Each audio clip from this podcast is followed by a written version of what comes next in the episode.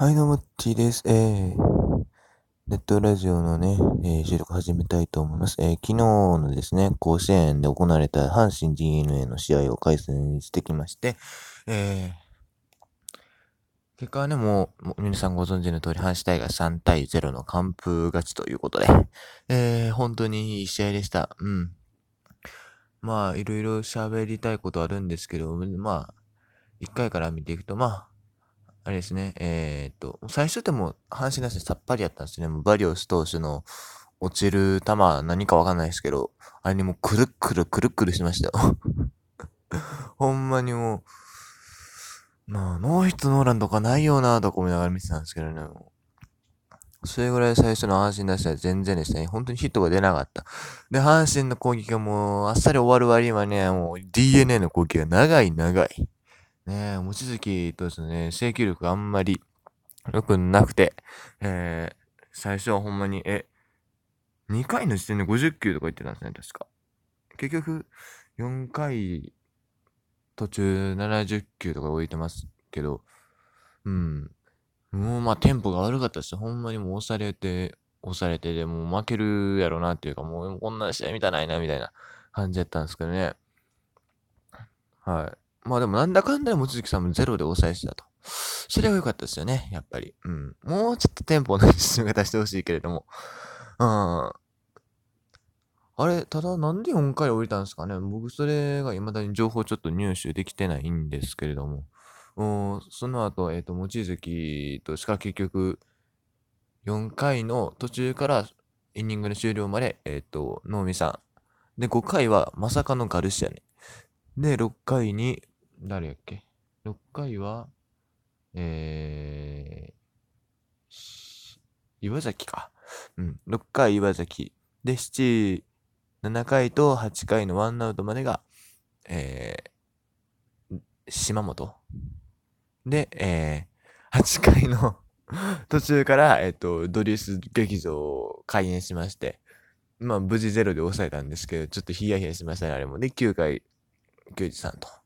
いうね、系統でした。まあ、ピッチャーめちゃくちゃ吸い込んだけど、まあでも結局ゼロで勝てたっていうのは良かったんですけれども、うーん、まあ、系統に関して言うと、ちょっと能見さんもうちょっと引っ張ってよかったんちゃうのっていうのはありますよね。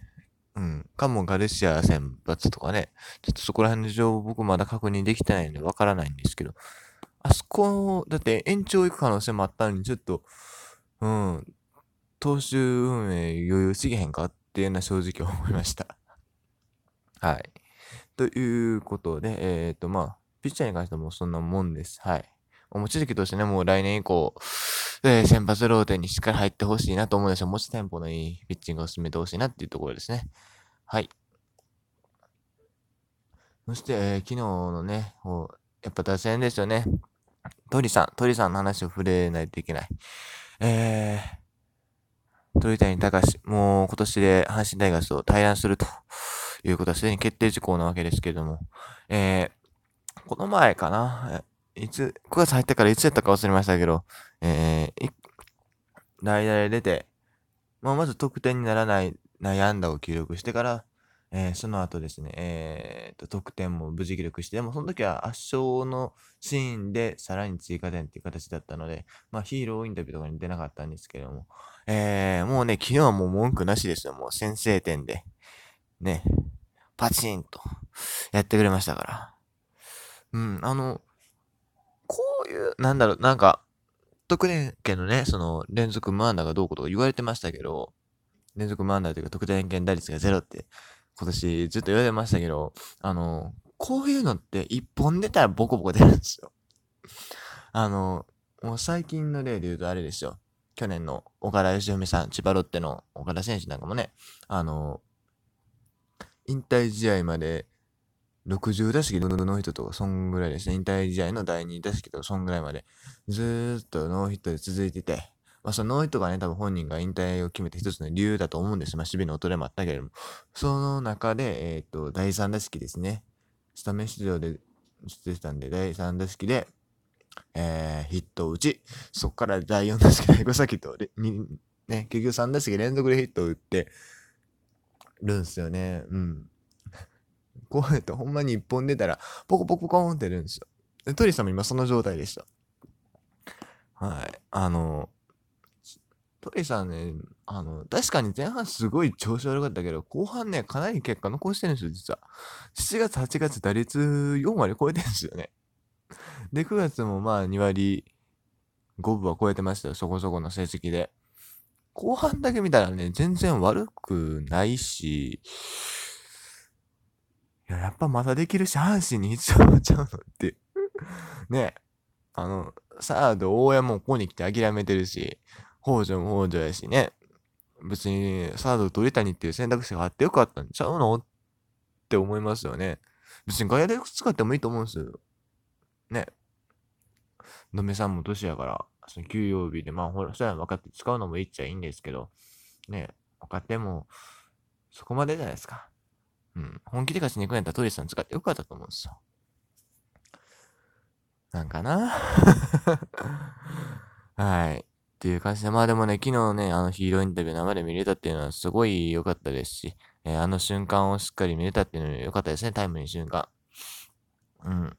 まあ、来シーズンどっかでプレイする可能性は僕はすごい低いというか、あの、取ってくる球団がね、NPB だとちょっと厳しいかなと思ってるんですけれども、ね、どっかの球団が、この後半戦の成績を見て、えー、鳥さんにね、手を差し伸べてほしいなと思います。もうどこでもいいです。あー、ジャイアンツやったらちょっと嫌ですけど もうでもどこでもいいっすよ、別に。